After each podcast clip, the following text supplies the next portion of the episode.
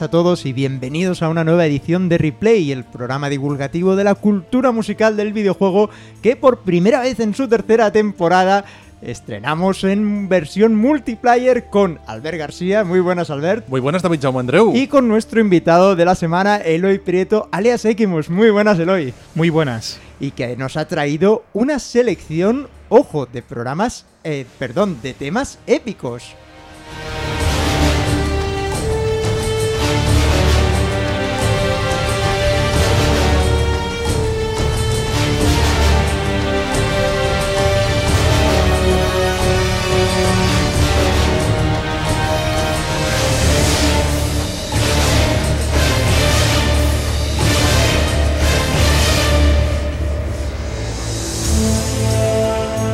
Qué mejor manera de arrancarlo que con el tema principal, el del menú de God of War, ese clásico de 2005 brutal como tal y como suena la música, ¿no? Claro, es que este juego es la definición de épico, o sea, un hombre que lucha contra los dioses para vengarse de ellos y los acaba machacando de forma vil y consiguiendo su objetivo. Es una brutalidad, es que el argumento es tan bestia y eh, se pasa tan a, a la torera eh, toda la mitología griega que es hasta gracioso y es demoledor, es una auténtica pasada. Si piensas en épica, realmente piensas en Kratos.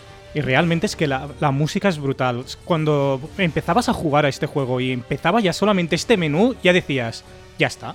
Ya, ya, ya puedo con todo. Es una de esas obras, además, que es, que es muy coherente a nivel musical y, y, y a nivel técnico también, ¿no? Yo recuerdo aquellas eh, que no te dabas cuenta de que el juego cargaba, ¿no? Que cargaba durante escenas y que era como todo una experiencia redonda, ¿no? Como si fuera una película, era todo el rato eh, un, un nivel de, de maestría de, de, controlar el ritmo del juego que era, era mm, es, fantástico. ¿no? Y a nivel musical, eh, la creación de un leitmotiv en estas producciones tan orquestales siempre es bienvenida, ¿no? God of War, Kratos tiene un tema, tiene unas notas musicales y son estas que sonaban ahora.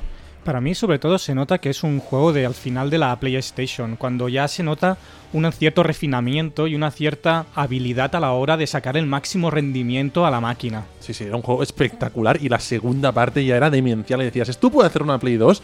Pues sí. Y era una verdadera locura. Todo un derroche de calidad con una factura increíble. Y es que la gente que estaba detrás de esta banda sonora, bueno, Gerard Marino, Mike Regan, Ron Fish, Winfrey Phillips, Winnie Waldron, Chris Velasco, Marcelo de Francis, bueno, toda una especie de Dream Team, digamos, eh, de unos compositores eh, que, bueno, de alta factura todos para una superproducción con la que arrancamos este gran multiplayer de temas épicos. Os advertimos, épicos, épicos, épicos, sin pausa.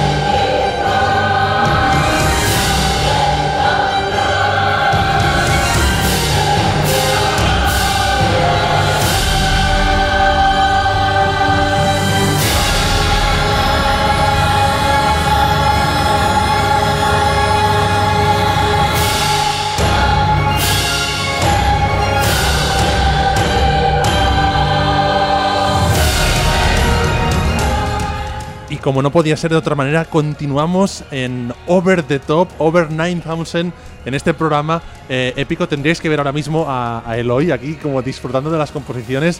Eh, arriba del todo estará este programa durante todo el rato, canciones épicas y seguimos con un fan favorite de replay, una composición del videojuego Nier. Nier es un gran juego que yo creo que no tuvo la, toda la fama que debería tener porque también es un over the top. O sea, la calidad musical, cuando empiezas a pensar y a oír la banda sonora y dices, esta es una gran canción, esta es una gran canción, una gran-", y al final te das cuenta de que has cogido 10 canciones de esa. Sí, sí, sí, la selección previa hemos de decirlo que Eloy nos facilitó una selección que habían varias de, de Nier.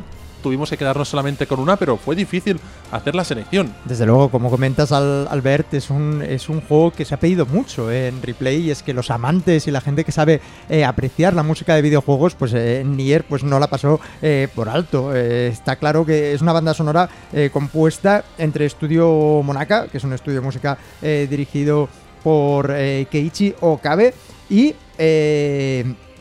Takafume Nishimura, eh, del estudio Cambia, que es el estudio que desarrolló el juego. Un juego con una factura a nivel musical increíble.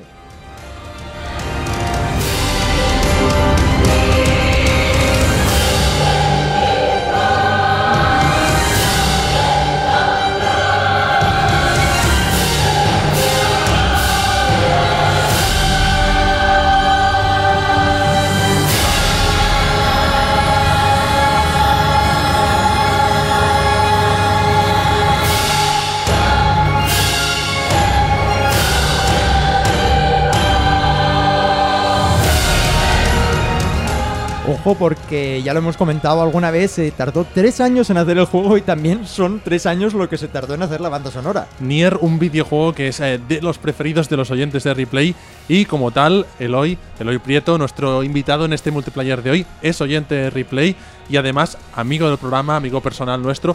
Eh, Eloy, tú mismo, preséntate un poco para que la gente te conozca eh, quién eres, a qué te dedicas, además de ser pues oy- oyente de nuestro programa. Bueno, soy básicamente amigo, como habéis dicho, desde hace tiempo vuestro. Y también, bueno, básicamente me dedico a la ingeniería y trabajo en una consultoría informática, o sea que más o menos el mundillo viene a ser un poco todo esto digital. Me he sido jugador de videojuegos desde casi los 6 años, cuando entró un 80-86 en mi casa. Y a partir de ahí ya... Un IBM a, a tope, Sí, desde sí. el principio. Me encanta porque al ver lo primero que resalta del hoy es que es, eh, es oyente de replay, ¿no? La primera característica es el hoy eres oyente de replay. Y luego coméntanos un poquito más. Eh, jugador de PlayStation, por lo que puedo ver, el hoy con este Nier, ¿no? Claro. Y con God of War. Hemos empezado PlayStation total. Bueno, PlayStation. Nier en- lo jugué con la Xbox. Ah, en con la Xbox. sí, sí, sí, sí. Porque en realidad es divertido porque el de PlayStation juegas con el her- o sea, el protagonista es el hermano de una chica y en cambio en el juego de Xbox eres el padre de la chica o de la entonces, aquí la parte. Me gusta mucho más el de Xbox, porque la relación que tienes con ella es como mucho más paternal, es mucho más. ah, no sé, mm, interior. Además, yo ya estoy en una edad, ¿no? Que ya empiezas a plantearte ciertas cosas. Y entonces es como, no sé, te, te entra más que, que, que sea tu hermana. Nier, un juego con una banda sonora fantástica, la voz de una cantante británica residente en Japón llamada Emi Evans y como podréis ver estaremos todo el rato con ritmos frenéticos, con redobles de tambor, con voces porque estamos en un programa de temas épicos.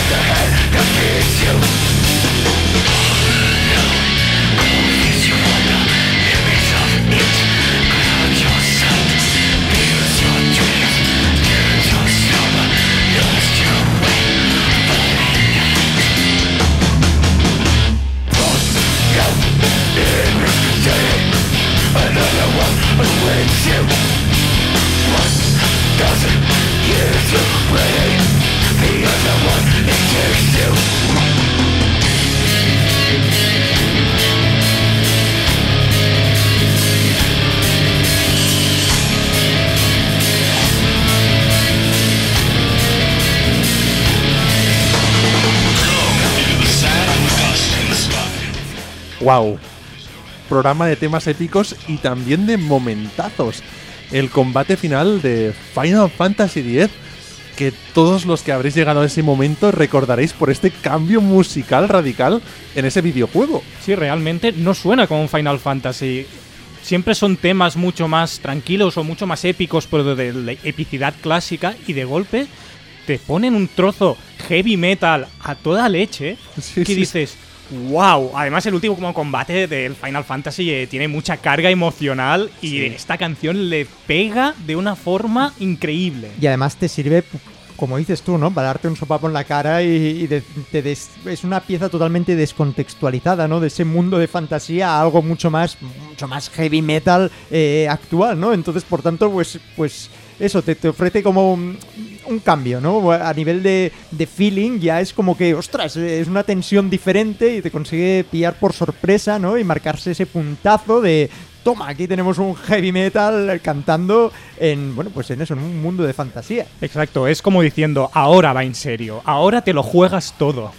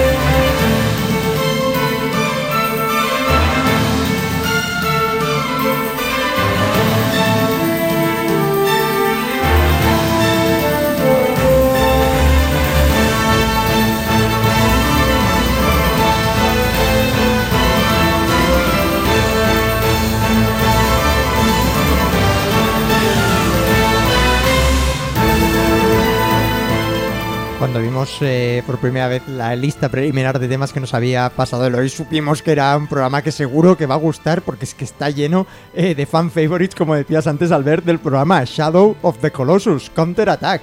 Este es un gran momento. Bueno, el juego es... o Es sea, un gran momento en Es un gran conjunto. momento en conjunto y para mí es una obra poética, clase. Sí, sí, sí. Porque hay momentos súper tranquilos cuando vas en el caballo y no hay nadie, de golpe te sale el coloso, comienza a sonar estas músicas tan que te ponen en el momento de decir, Dios, estoy luchando contra un monstruo enorme, ¿cómo lo voy a destruir? Y en- entra esta banda sonora que te va pegando como diciendo, venga, puedes, puedes. Sí, sí, es, es alucinante. El trabajo de Kotani, el compositor de Shadow of the Colossus, lo hemos visto en varios temas. Además, cómo combina temas. Los, los temas calmados son espectaculares y los temas, como, como hemos escuchado ahora mismo, eh, Counter Attack, son también brutales a, nivel orquestal. Es una pena que no haya trabajado en muchos más videojuegos de compositor, porque son una maravilla. Es una pena, pero a la vez es una virtud. Quiero decir, esta banda sonora es totalmente cinematográfica. Esos combates eh, acompañados de esta música es que según en qué momentos lo podrías eh, hacerte una serie de highlights, entre comillas, y a nivel de lo que ofrece eh, audiovisualmente podría estar sacado de una película. Y es que este hombre ha trabajado principalmente en anime y en películas. Desde finales de los 80, creo que empezó con la adaptación, ojo, al anime de City Hunter y pues eso, ha hecho carrera en el mundo del cine, en el mundo del videojuego creo que nada, firma un par de cositas como Filosoma o aquel mítico Sky Odyssey también eh, de PlayStation 2. Esta, esta, banda sonora lo bueno que tiene es que siendo épica, normalmente en épico siempre piensas coros, tambores, en sí. cambio si lo escuchas esta es toda orquesta, pero cierras los ojos y puedes ver que es un momento de una gran tensión y una gran epicidad. Es aquí también está el tema, ¿no? ¿Qué consideramos épico, no? Eh, un poco hemos dejado, bueno, un poco no, totalmente, el hoy es el artífice de la playlist que escucharéis y que disfrutaréis a lo largo de este programa y él ha decidido un poco tu visión de, la épica. Una visión que creo que será también la de muchos oyentes del programa. Esta visión de, del sacrificio del héroe, eh, del ejército reunido, de las tropas, de una misión, un destino difícil eh, aciago, ¿no? De.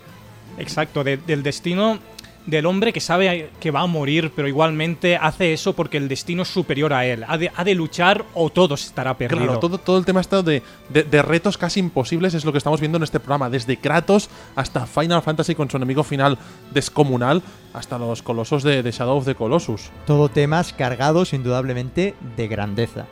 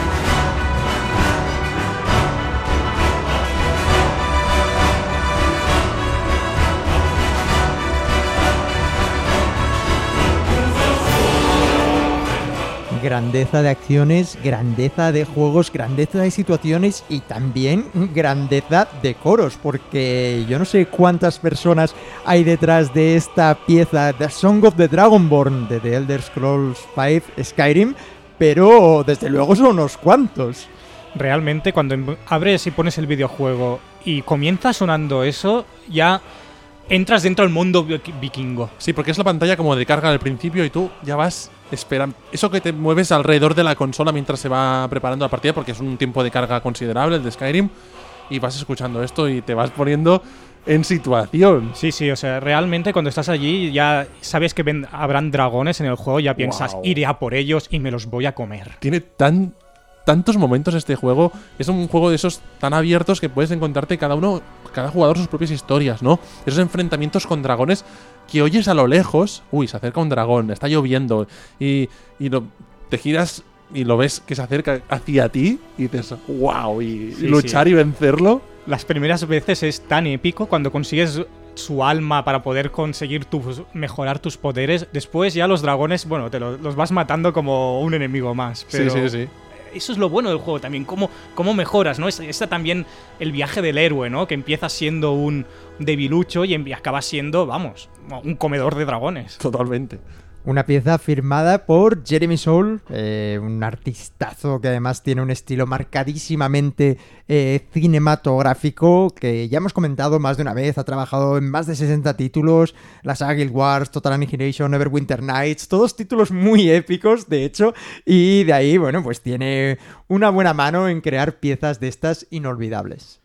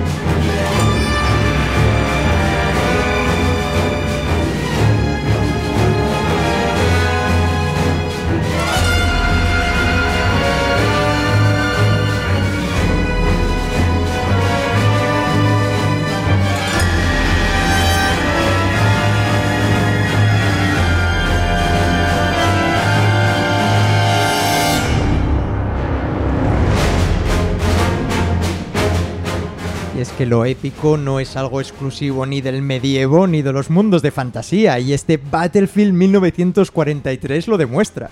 Exacto. Es curioso porque es una remezcla de una versión anterior, pero a la versión anterior le falta algo, le falta como fuerza o no sé, es como co- estuviera no estuviera madura, Es, ¿no? es una de esas piezas que si escuchas en su origen, que creo que es del, del, 1900 del Battlefield 1942, eh, te parece correcta, te parece bien, te parece que te acompaña, pero una vez has escuchado esta versión, no hay marcha atrás. La otra te parece insulsa, te parece vacía de contenido, le, te- le falta fuerza, ¿no? Le falta epicidad que comentabas. Totalmente, además la, la introducción es muy fuerte. Yo esta canción la utilizo sobre todo para cuando juego en juegos de mesa, Ajá. cuando juego por ejemplo al Pandemia, cuando quedan pocos Gran juego. gran juego.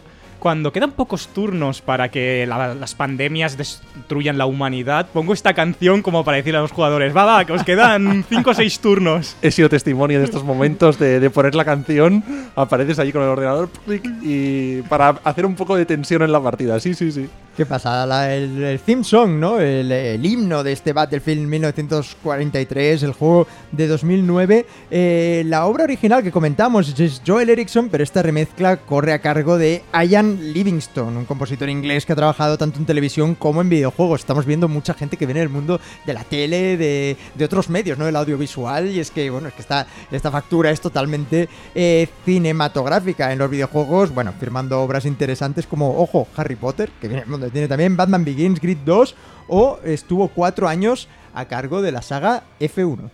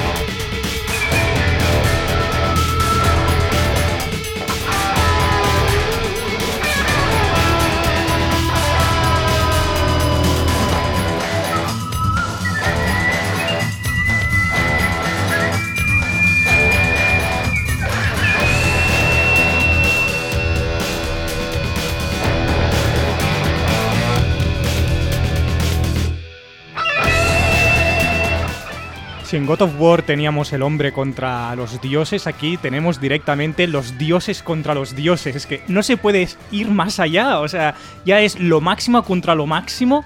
Encima para una venganza de, de esas viscerales de han matado a tu mujer, han secuestrado a tu hija y encima para las almas de todo el planeta que las usan como combustible para luchar contra otros monstruos. Toma ya. La pieza es Asura versus Yasha del videojuego de 2012 Asuras Wrath. A mí me, me gusta, este- me gusta esta pieza que tiene un poco como de, de western, ¿verdad? Ese Sí. silbido, ese. eh, eh, mm, eh, incluso eh, la, la base, la percusión y todo, pero un western, pero muy moderno, muy metálico, eh, muy, muy eléctrico, perdón, de guitarra eléctrica, ¿no? Muy de riff. Exacto, es como una mezcla de varios estilos porque también intenta ser ligeramente como oriental. Las ¿Sí? películas de Hong Kong, así del, del maestro karateka o judoka, y en cambio después ah, tiene este tope que también es de western, tiene esta percusión así un poco metal.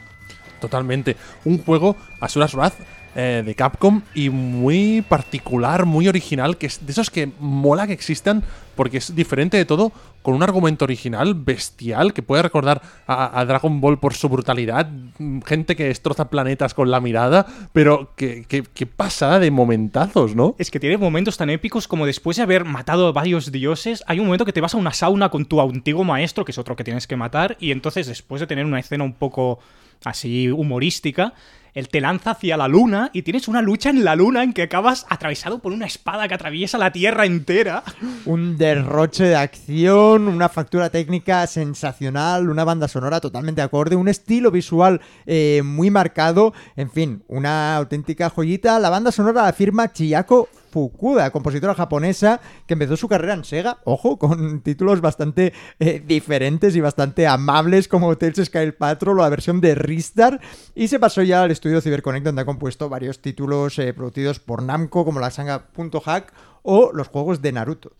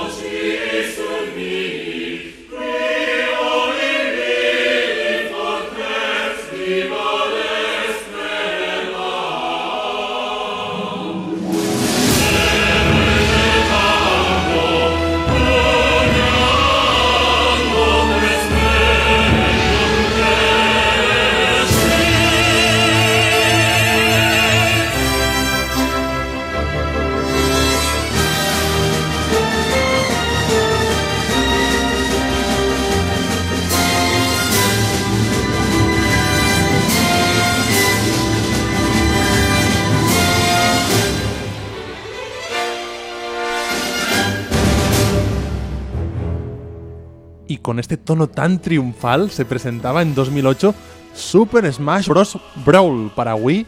Qué pasada, qué, qué, qué presentación contratar a Nobuo Uematsu para decirle, oye Nobuo, tú que eres un compositor más o menos conocido aquí de los Final Fantasy, los Más juegos o menos, más o menos conocido, haznos un, un tema para, para la apertura de, de la reunión de personajes de Nintendo.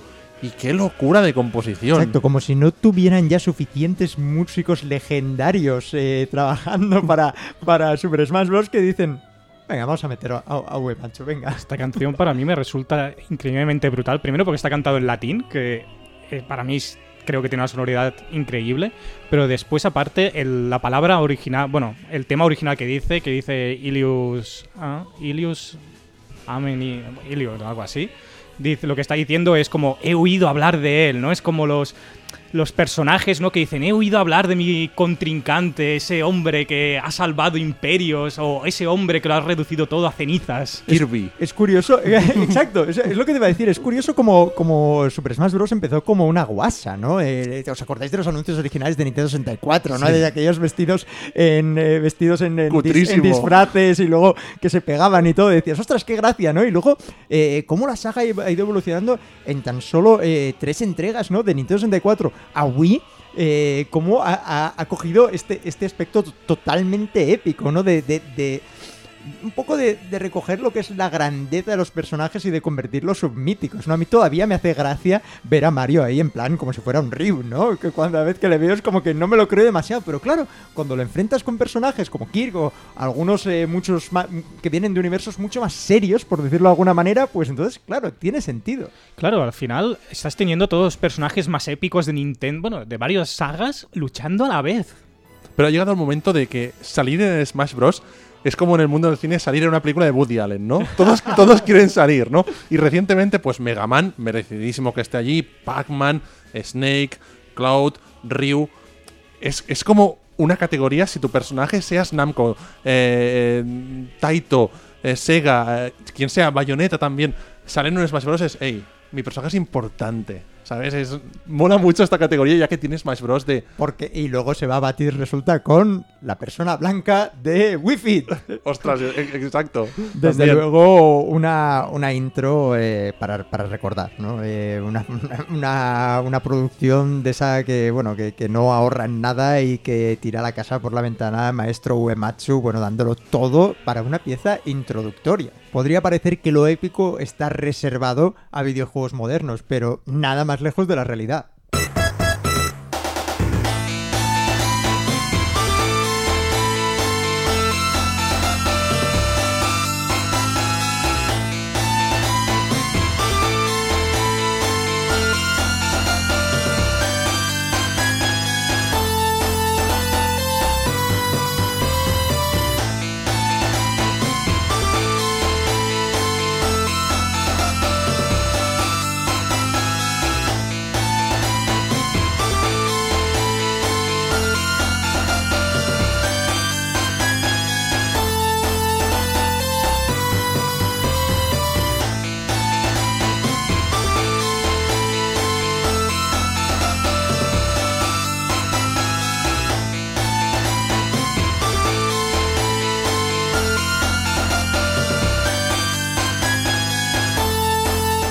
Y otro de los personajes que aparecían en Smash Bros. era Sonic.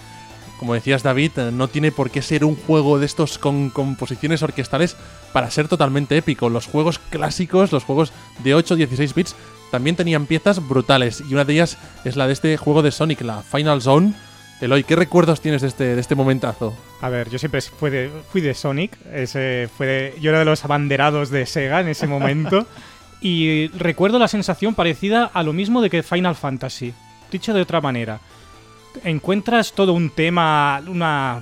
Para decirlo de una manera, todo el videojuego tiene una banda sonora que es como más tranquila, o más, incluso el tema de los bosses es, eh, en cierta manera, bastante melódico. Y, Y llegas marchoso. aquí al final y tienes un tema súper metálico, súper rítmico. Ahí que destaca el momento este de la lucha final del héroe contra el villano y te lo juegas todo a una carta. De repente es como que, como que gana importancia el conflicto de Sonic, ¿no? Siempre nos lo habíamos tomado a broma y cuando llega en el, en el momento final dices, ostras, eh, ojo, que esto es algo serio, ¿no? Para Eh, empezar, lo que significa llegarse al final del Sonic, que también es algo épico como tal, porque Sí. los juegos clásicos eh, hoy en día no sería tan fácil llegar. Eh, con las vidas limitadas, pocos continúes, si no haces trampas, eh, estos juegos era complicado. Haber pasado la infame fase del agua en que todo el mundo la odiaba, todo el mundo se quedaba allí. Decía, ya está, ya he llegado al máximo que se puede llegar. sí, sí, sí, exactamente. Y hazlo encima con todas las esmeraldas del caos, sí señor. sí, bueno, señor. auténtico reto, épico, épico. Después, la verdad es que cabe decir que el Robotnik, el enemigo final, era bastante sencillo. ¿Os Sí. recordáis aquellos tubos que subían, bajaban y, y- y, bueno, era, no, era, no era un enemigo final complicado. No era más difícil el hecho de que te disparaba con unas, unos rayos de. Sí. con unas bolas eléctricas que, claro, como no tenías rings, te mataban en el mismo momento que el enemigo en sí. Desde luego. Una banda sonora, eh, este Sonic the Hedgehog Final Zone, la que estamos escuchando, eh, firmada por Masato Nakamura, del cual hemos hablado unas cuantas veces, del cual se le conoce, es famor, famoso, perdón, por ser autor del Sonic 1 y 2, no quiso repetir en el 3 eh, por discondancias a nivel eh, financiero y bueno, sigue estando en activo, pero ya a nivel de productor de música.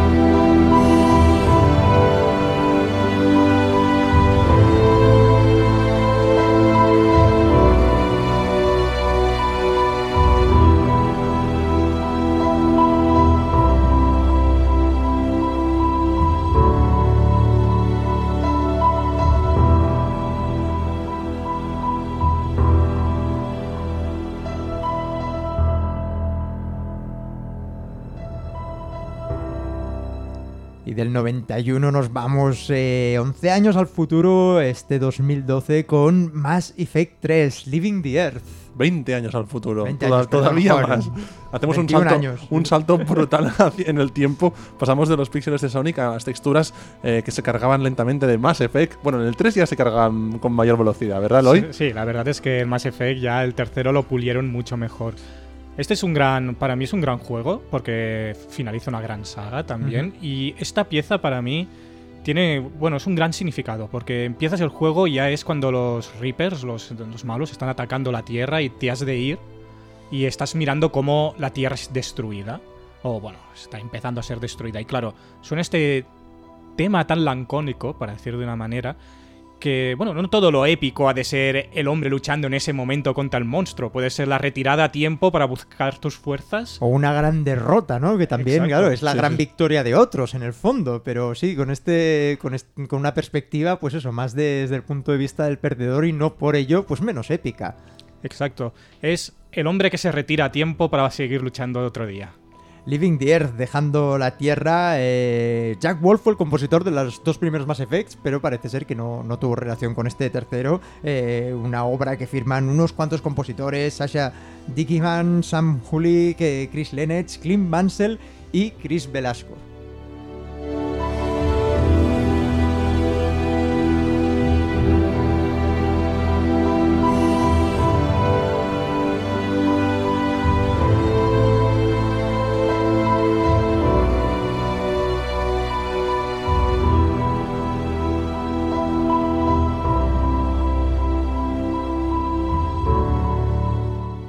Nos alejamos del espacio exterior y vamos con una pieza también de estas eh, de manual cuando estamos hablando de juegos de ciencia ficción.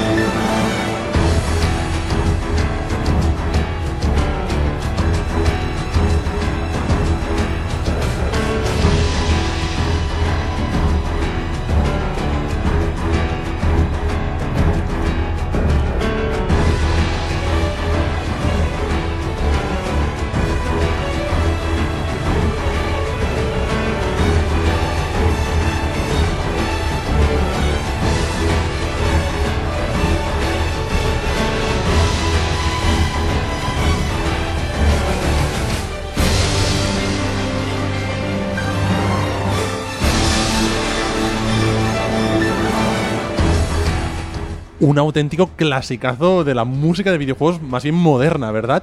Exacto, Halo 3 es el tema de- del juego y realmente a mí me gusta porque siendo épico y siendo muy el marine que va a un planeta, suena brillante. O sea, cierras los ojos y te imaginas los paisajes espaciales, los mundos indómitos, un sol rojo saliendo por detrás de las montañas, pero te lo imaginas como desde el punto de vista de la belleza, ¿no? No, no tanto el punto de vista del, de, oh, todo el mundo está muerto, hay una gran batalla en fatal. Sí, Sí, sí, sí. Es una pieza muy esperanzadora, muy de ampliar horizontes, muy de tirar una campaña hacia adelante, muy de, de One Final Effort, que es el, es el título Sí, de la canción, ¿no? El último esfuerzo, ¿no? Y exuberante, ¿no? Esta instrumentación, cómo crece a partir del tema principal con el, con el piano y, y con lo que decíamos, el leitmotiv, de nuevo, qué fantástico. Y, cómo evoluciona como si fuesen dos piezas unidas a la perfección. Y como comentábamos con el hoy eh, a micro cerrado, ¿no? El, eh, el nivel de, de producción, los valores de producción, eh, cómo habían crecido y con este eh, Halo para la nueva máquina de Microsoft, cómo eh, tenía que ser todo perfecto, ¿no? Exacto, y cómo también exp- expandieron todo el mundo de Halo, intentando que pudieras jugar también con la raza de los que eran los malos hasta ese momento y pudieras ver cómo lo habían construido y escrito toda la historia alrededor. Sí, desde luego Microsoft, yo pienso que desde este episodio de Halo están intentando llegar al mismo nivel porque para mí es la cima de, de esta saga a nivel de popularidad, de ventas, de, de todo. De... y de refinamiento de una fórmula, de cerrar el círculo de una, de una trilogía inicial, aunque luego haya seguido, ¿no? Pero sí que cerraba, digamos, un episodio bastante eh, importante y eso se nota muchísimo a nivel de historia, a nivel de guion. Una obra firmada por Martin O'Donnell, el creador, digamos, de- del sonido, del sonido Halo, eh, que bueno, eh, ya hemos escuchado y ya hemos comentado en varias ocasiones eh, en motivo de esta grandiosa obra. Y de las aventuras del jefe maestro pasamos a uno de los juegos de rol míticos de Super Nintendo.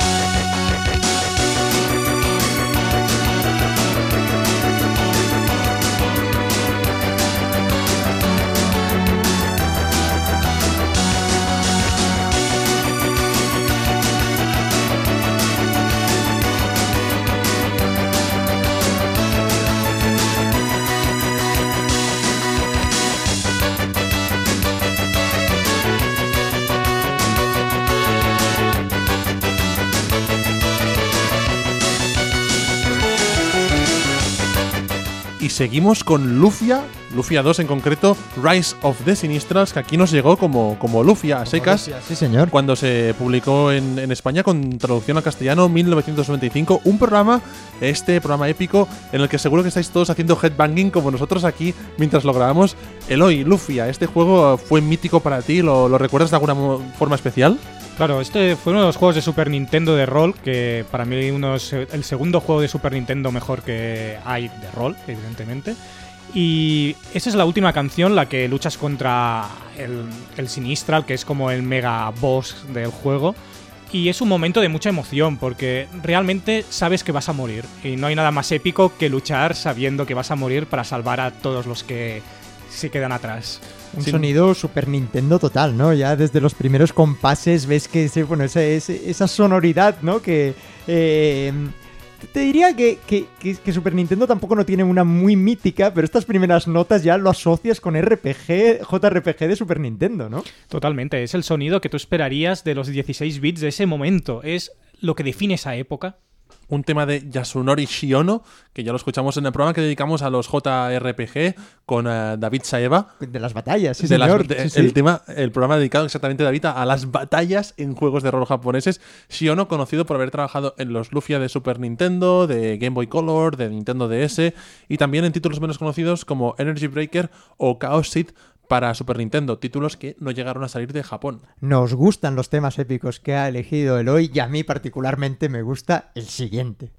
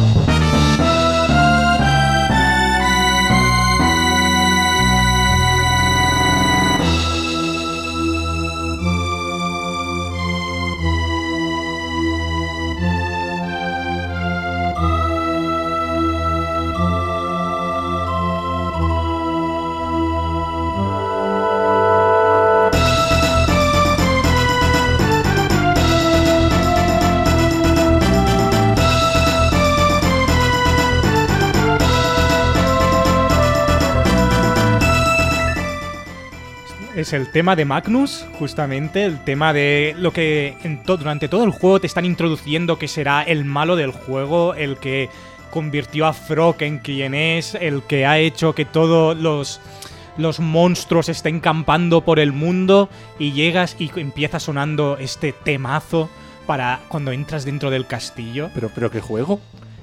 Chrono Hace, hace falta, hace falta presentarlo. No hace, falta, ni presentarlo, Albert. presentarlo. Qué maravilla, estamos comentando aquí, emocionándonos a micro cerrado. Esta pieza que. cuyos primeros compases, de hecho, son los que escuchas la primera vez que entras en el castillo de Magus, eh, ese lugar tan inhóspito, eh, la gran fortaleza, ¿no? Que viene precisamente con una introducción que va de abajo arriba, que es el, la cima del castillo con aquella gárgola eh, tan retorcida, ¿no? Y que, y que, bueno, y que te presenta ya lo que, lo que va a ser. Y luego, mm, bueno, pues como cuando llegas al final del castillo, te vuelve con la introducción y explota en esta batalla tan épica que por en medio de la batalla encima te suena eh, con unos compases que suenan totalmente a la melodía de Frog. Y es que, claro, es su archienemigo.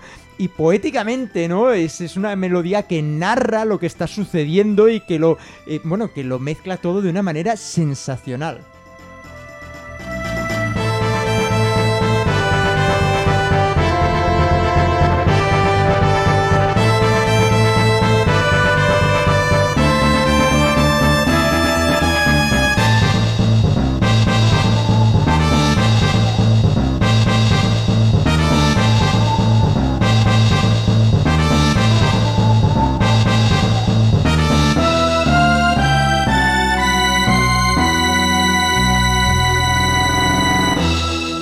Flipan además los, los sonidos como de monstruos que se van oyendo, los gritos y tal, porque claro, estamos. sí. Este eh, se, se definía en el juego como el Monster Lord o el Fiend Lord, creo que es claro, es, el, el señor de los demonios, ¿no? Además, esta banda sonora le saca un rendimiento máximo al, al sonido de ese momento, porque puedes oír las, los tambores, puedes oír las flautas, puedes oír un- una riqueza que dices, ostras, el que programó esta canción, ¿cómo lo consiguió para sacarle tanto jugo? el gran Yasunori Mitsuda, del que hemos hablado ampliamente en Replay, el máximo responsable eh, de la música de Chrono Trigger, en el cual también participó Nobuo Uematsu, pero vaya, Mitsuda es el, máximo artífice de esta gran banda sonora que poco a poco que íbamos recuperando en Replay con, con cautela, eh, pero que a veces es necesario escuchar porque es un programa épico y Chrono Trigger tiene muchos, muchos de estos de este tipo de temas. Desde luego, ya escuchamos el de Frog en el principio del programa que lo tenía ahí. Albert, me sacaste unas piezas tan buenas en el versus que no podía no contrarrestar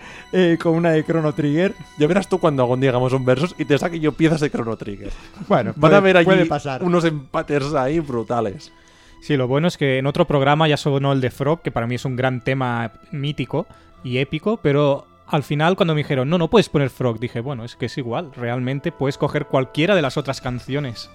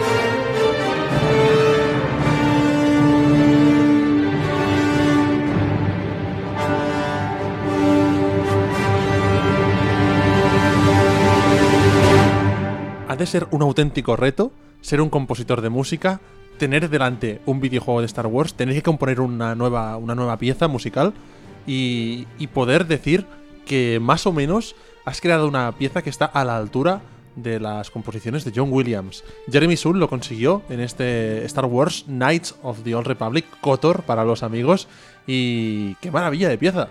Y tanto, porque lo, lo bueno de esto es que el, bueno, lo malo que tenía el pobre compositor era que tenía que crear algo que sonara a Star Wars y suena a Star Wars. Cuando cierras los ojos dices, Sí, señor. no puede ser de otra saga, pero ha de ser suficientemente separada para que no se identifique con las mm, sinfonías de la película.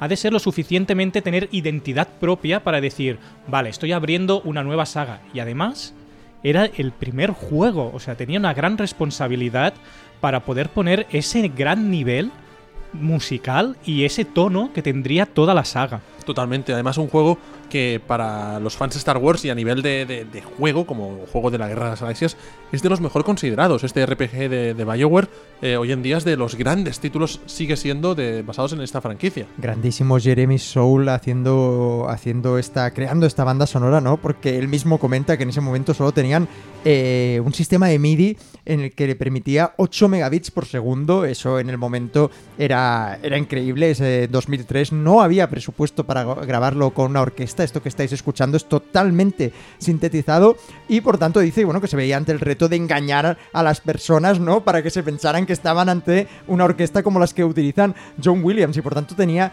le llevó muchísimo trabajo, ¿no? De que tenía que eh, escribir los instrumentos de viento y los tambores por un lado o en otro momento pues eh, lo que son eh, la, cuerda, los tambores y digamos irlo combinando entre un momento y otro y que no podía sonar todo a la vez porque el sistema le limitaba y aún así, eh, ¿quién diría que tuvo dificultades cuando escuchamos esta pieza? Fíjate, es que John Williams no tenía ningún tipo de dificultad. ¿De dónde tengo la orquesta? La mejor del mundo para hacer eh, para interpretar estos temas, ¿no?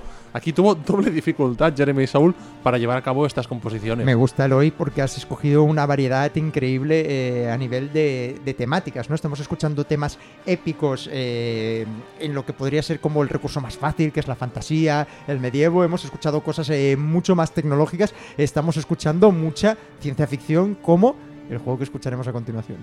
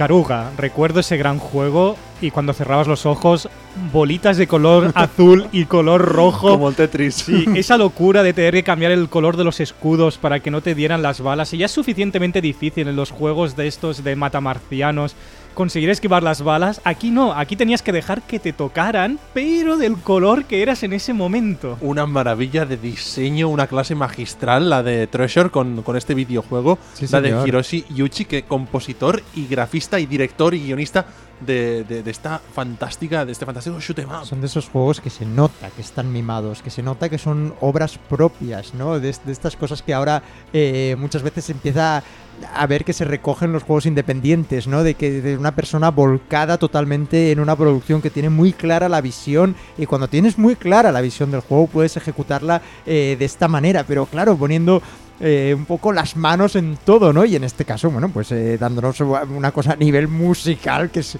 que es una maravilla. No es que, no es que, bueno, es que yo también sé componer un poco, no, no. Estamos viendo una pieza eh, totalmente épica, como todas las que estamos viendo en este programa, y con una calidad increíble. Es el tema final del último tema que estás jugando en el combate final contra el último enemigo, que ya de por sí llegar al último enemigo de Ikaruga es la cosa más épica proeza. de la historia, ¿no? Es en plan, he sobrevivido a, a todos los mundos, no son juegos largos, pero llegar al final es muchas repeticiones, aprender muchos movimientos de las dinámicas de los personajes eh, en esta locura Ballet Hell. ¡Qué maravilla! Sí, realmente nos pensamos a veces que Dark Souls fue quien inventó la dificultad Ja, endiablada y ja. ¡ja!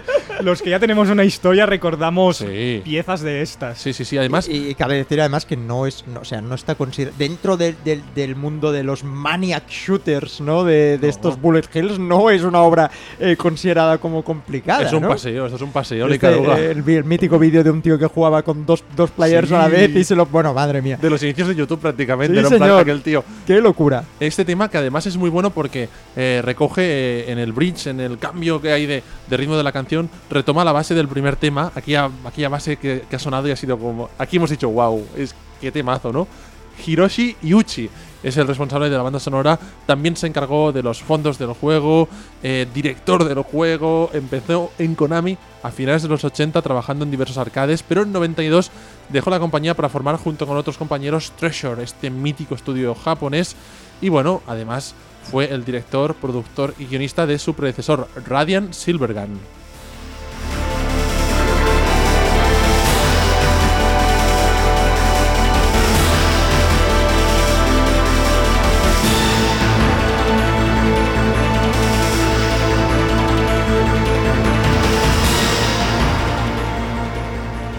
Cambiamos de género, pero nos quedamos en Japón.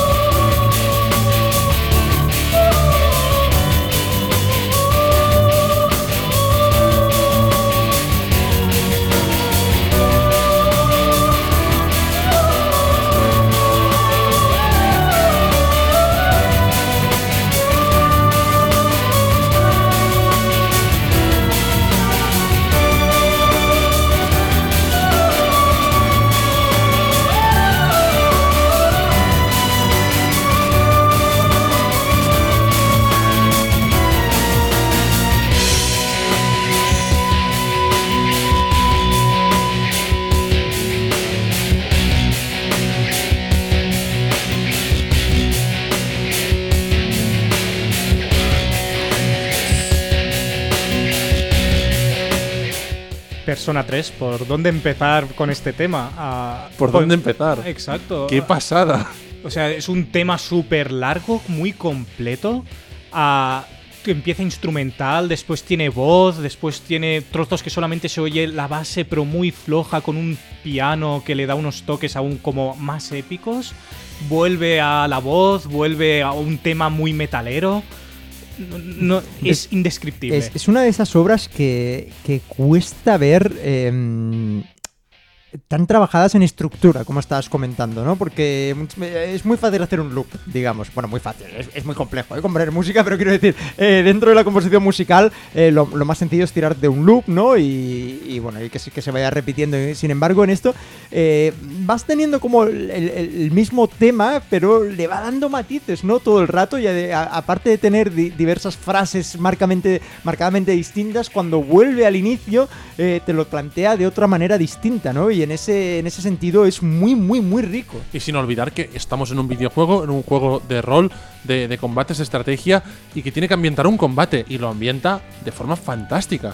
Exacto, o sea, Battle for Everybody's Soul es realmente te da la sensación de estás luchando por algo muy superior, porque es que esta composición a la vez estructurada y caótica para mí, porque cam- Sí. cambia mucho, te da esa sensación de poco control y a la vez de estás luchando por algo brutalmente importante. Exacto, es una observación eh, fantástica, ¿no? El decir, eh, se me está escapando de las manos, eh, estoy escuchando todo el rato música y no me da la sensación en ningún momento que se haya repetido. Por tanto, es como si eh, estuviera transcurriendo la acción todo el rato hacia adelante y el juego estuviera esperando eh, de nosotros, eh, bueno, pues, pues eso, que salvemos el, el alma de todo el mundo. Detrás de esta composición está Shoji Meguro, compositor, guitarrista, director de juegos que ha desarrollado su carrera en Atlus, que es la desarrolladora de Persona, donde entró a trabajar en el año 95, después de atención de enviarles un cassette a, a la gente de Atlus Cassette, me encanta. ofreciéndose con sus eh, composiciones a, a componer. Lo consiguió por descontado. Su primera obra fue en el primer Persona, en la subsaga de Shin Megami Tensei, y desde entonces siempre ha estado vinculado a, a la saga. Otras obras suyas son Maken X, Trauma Center o Digital Devil Seiga.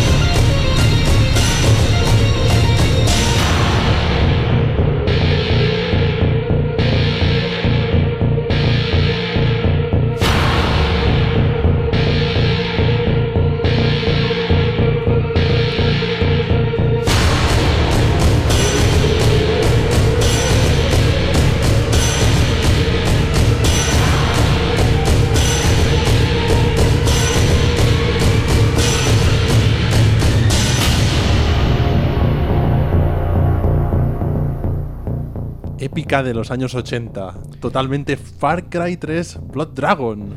Un juego de ese estilo retrofuturista, el futurismo que se veía desde los años 80, de el mundo radioactivo, destruido, neón, a- Postapocalíptico. Exacto, esa imagen Tron, para decir de alguna forma. Sí.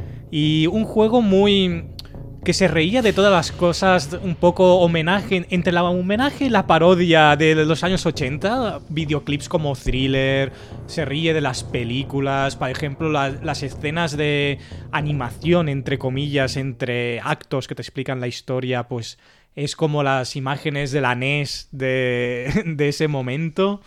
Muy, mu- una gran pieza. Y musicalmente también bebe muchísimo, ¿no? De, de lo que es la, la musicalidad de, de los 80, ¿no? Eh, un grupo, el grupo que está detrás de esto, un dúo australiano de música electrónica y synthwave llamado, ojo, Power Glove.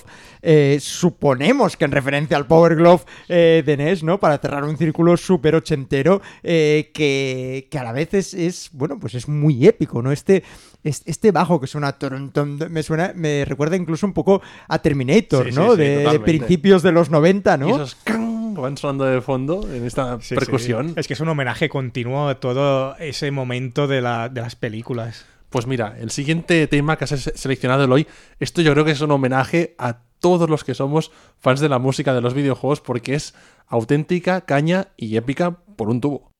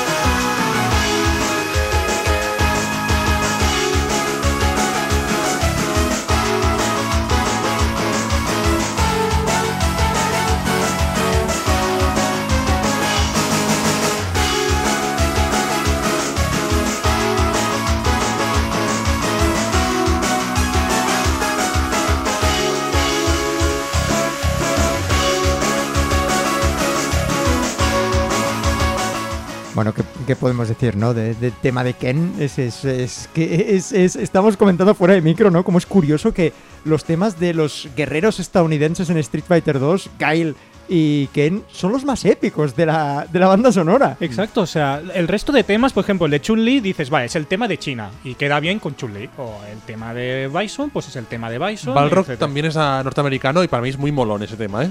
Pero claro es, que- pero es más molón que épico. Es más es molón verdad, que sí. épico, Sí, lo, sí, sí, lo sí. compro, me parece sí, bien. sí, sí, y bueno, tenéis el tema heroico de Ryu más serio, el tema más industrial de Zangief, de la USSR, ¿no? Y en cambio, estos eh, Gail y Ken son, son épicos realmente. Sí, sí, o sea, y piensas, es que realmente es el del guerrero que lucha en el megatorneo para poder ganar la- a, a todos los grandes guerreros de todo el mundo. Tiene ese punto de molonería que le falta a muchos, a, muchos de los otros, ¿no? Es una, es que es eso, es una batalla épica, ¿no? La guitarra, eh, la melodía, el- la pausa esa que hay en un momento de que no sé, que te pone como incertidumbre, ¿no? Es, es, es, es un, es un tema que que te invita a luchar, ¿no? Que te empuja a la lucha. Sí, y además es que cada, cada tema de personaje es lo que decís, está ambientado en algún ah, tema de la cultura, del sonido de ese país, pero estos, bueno, eh, suenan a épico simplemente. Y además tienen mucho ritmo. O sea, realmente es que lo, lo escuchas y piensas, sí, ay, venga, empezaos a daros tortas. Sí, Un totalmente. tema súper guitarrero. La versión que hemos escogido es la de que sonaba en CPS2, en Super Street Fighter 2 de New Challengers, eh, ya que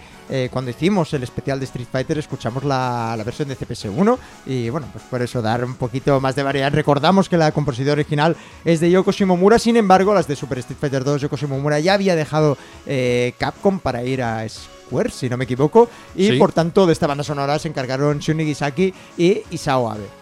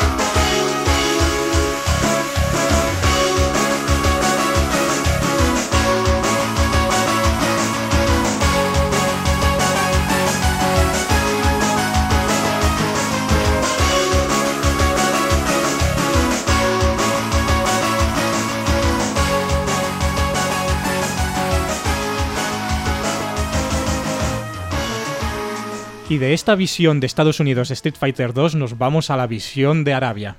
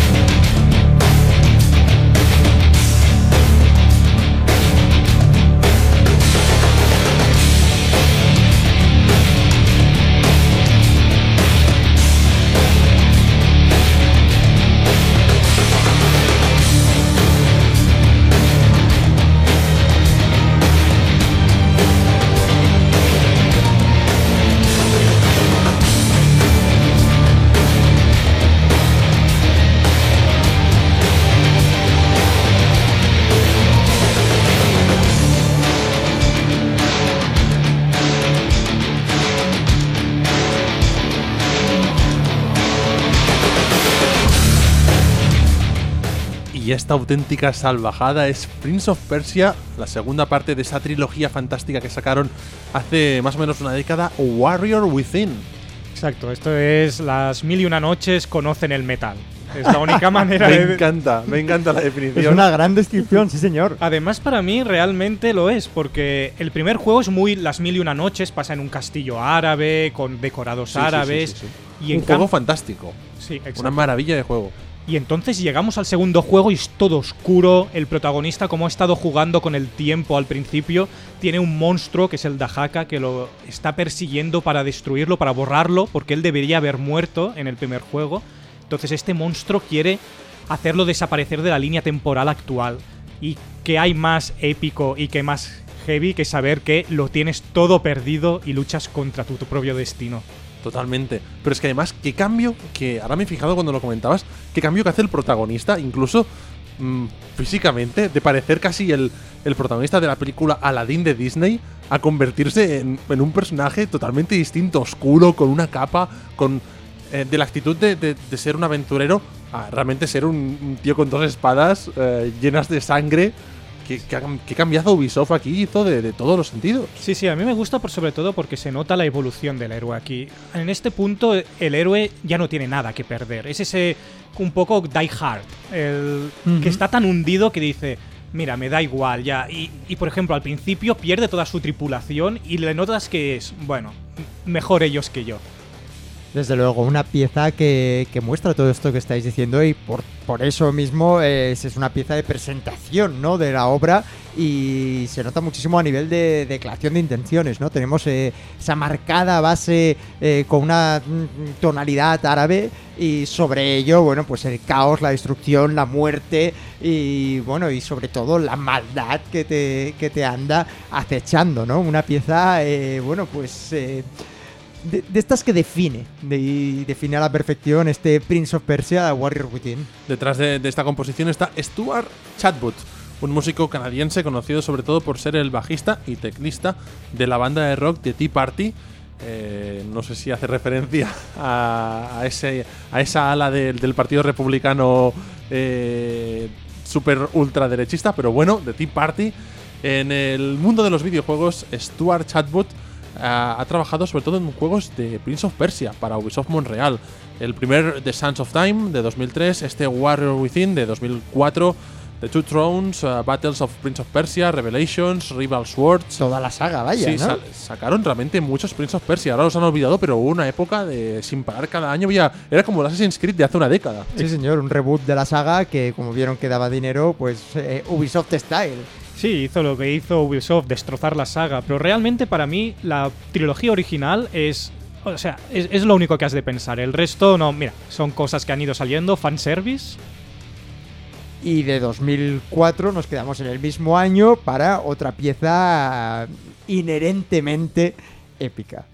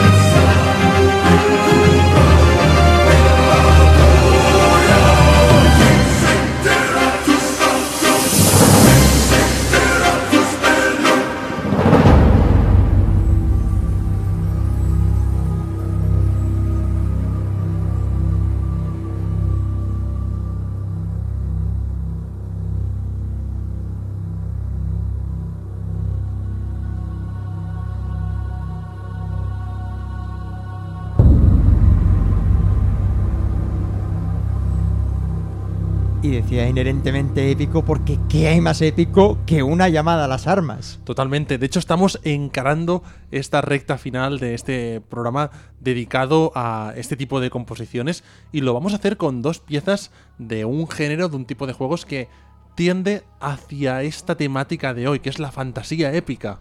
Exacto, World of Warcraft, llamada a las armas. Esta. Curiosamente, podríamos pensar que World of Warcraft está lleno de temas épicos y. Hay, son temas que acompañan muy bien la acción, pero claro, juegos en los que igual un nivel estás dos horas jugando, no pueden estar con un. con una tonalidad tan alta continuamente, porque yo creo que la gente se desmayaría simplemente. Te agotarías, ¿no? Y además cómo haces una pieza épica que, que mantenga el... eh, El eh, tono ahí eh, arriba. Exacto, no, no puedes, ¿no? O sea, es, es algo más del momento, más de una explosión, más que puede la puedes ir construyendo y puede ir cogiendo energía, pero bueno, llega un punto que no puedes que no puedes subir más, claro, en un combate igual una partida de media hora, ¿cómo haces eso, no? Exacto, pero realmente este tema te pone muy dentro de la acción, de la, del momento ese épico de, de la lucha de todas las razas por la supervivencia. A Call to Arms es un tema con, muy conocido dentro de World of Warcraft, del juego de Blizzard, y de hecho tiene varias versiones a lo largo de estos más de 10 años de historia de este, del gran juego de rol online que, ha existido jamás, es el World of Warcraft. Esta es la clásica, la del primer eh, título de 2004, la, que se ha escuchado más veces, obra de Jason Hayes, sobre todo, que es el músico eh, que tenía más protagonismo en estos primeros eh, años de World of Warcraft, pero que también estuvo acompañado de Tracy Bush, Derek Duke y Glenn Stafford. Un super equipo de músicos de Blizzard que siempre que hablamos de estos juegos, de esta compañía, aparecen, pero en este caso Jason Hayes como máxima autoridad musical detrás de, de estas composiciones.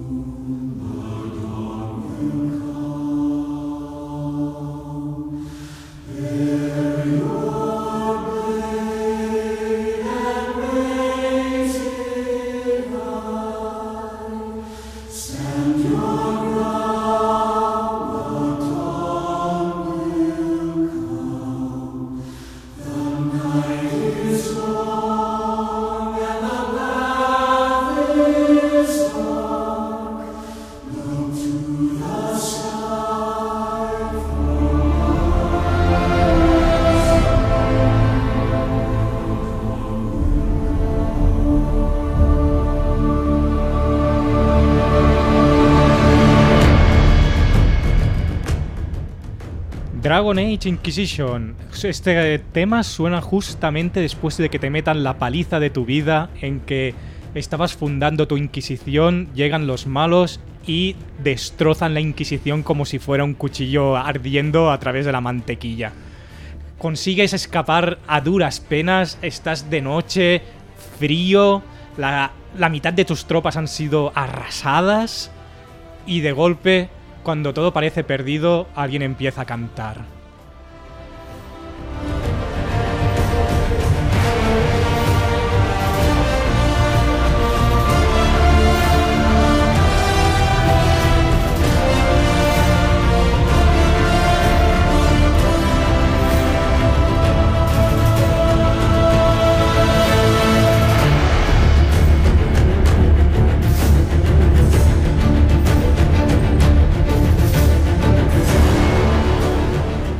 Pieza que sin lugar a dudas eh, recoge un poco eh, todo el tono que ha mantenido el programa, esa grandeza, esa heroicidad, esa batalla, ese final, ese bueno, ese, esa grandeza.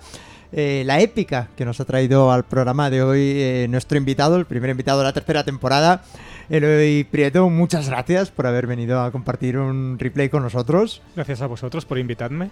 No, una selección fantástica que nos ha hecho, vamos, eh, recordar grandes juegos y, y que seguro que a los oyentes de Replay también les ha hecho recordar grandes momentazos Sí, de señor. muchos grandes títulos. Títulos eh, muy conocidos, además, muy queridos. Hemos eh, repasado muchas, eh, bueno, eh, muchas obras que nos habían pedido eh, varias veces y además eh, de toda una, manera muy orgánica. eh, quiero decir, sin pedirlo, ¿no? Él hoy nos ha propuesto una lista y está toda llena eh, de temazos. Como siempre. Muchas gracias por seguirnos una semana más. Eh, podéis eh, comentar, ya sabéis, eh, de cualquier cosa que queráis, eh, si os ha gustado el programa, nos ha gustado, qué piezas os gustaría, cuáles son vuestros recuerdos eh, favoritos de los juegos que nos ha traído aquí Eloy hoy, cuáles son vuestras piezas épicas de manual. Y ya como, como sabéis lo podéis hacer a través de nuestra web, nuestro Facebook, nuestro Twitter, nuestro email, podcastreplay.hotmail.com o cualquiera de las otras redes eh, que tenemos incluido nuestra página web. Así que sin más nos despedimos y hasta un nuevo replay.